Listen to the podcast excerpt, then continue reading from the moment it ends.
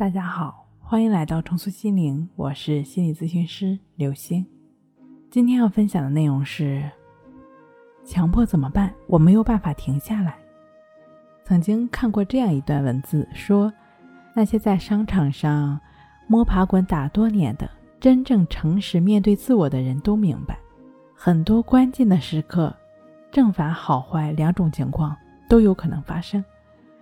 如果你买下一座大楼，那么一切蒸蒸日上，你就是一个天才。买下大楼是一个非常棒的决定。如果你购置大楼，结果事业慢慢滑坡，那么你就成为了一个冒险投机的糊涂虫。如果你没有买下大楼呢？公司的运营仍然稳定健全，或是你没有购置大楼，结果公司运营不良，这样的话，你可知道其他人会怎么说你了吧？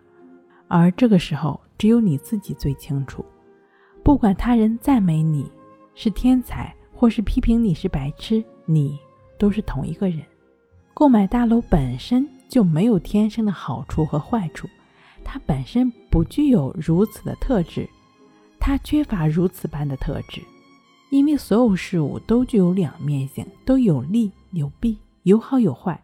大楼本身没有好坏利弊，全凭我们看待那栋大楼的观点而定。很多情况具有什么样的意义呢？就像李洪福老师《情绪自救》一书中所讲，所有自己定义的伤害才会感觉到受伤。如何不再制造伤害？如何停止让自己受伤呢？保持觉知，就只是与当下同在。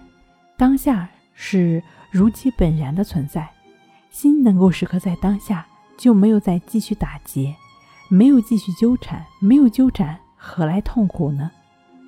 保持觉知的简单方法，静坐观息法。静坐观息法的具体练习方式是这样的：选择一个安静、不被打扰的环境，最好是能够有窗户。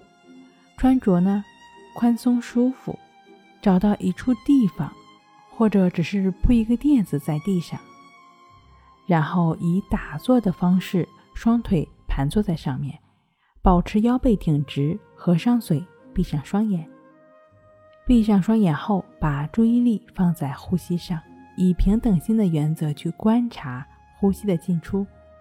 对于当下的呼吸状况以及头脑中的念头，不做任何的判断、分析、联想和纠缠，就只是如实单纯的观察呼吸。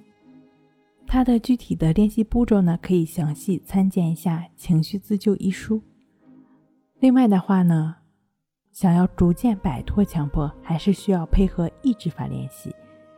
日常生活中保持觉知，不再继而陷入强迫的亦是如此练习。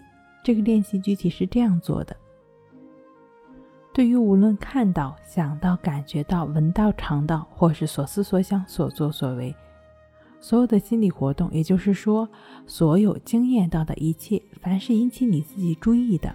就对它进行描述，并在后面加上“亦是如此”。练习是针对当下发生的，无论是好的、坏的，或是不好不坏的，凡是引起自己注意的，一律加上“亦是如此”。即便是重复引起注意的，也同样加上“亦是如此”。练习不是为了达到什么、改变什么、消除什么、控制什么，没有任何目的心，不为达到任何效果。练习就只是表述当下、描述当下而已。也就是说。此刻我们的心在哪里，就对那里加上“亦是如此”。亦是如此可以在心中描述，也可以说出来，但不要变成空喊口号。那这个“亦是如此”练习的具体方式和常见问题呢？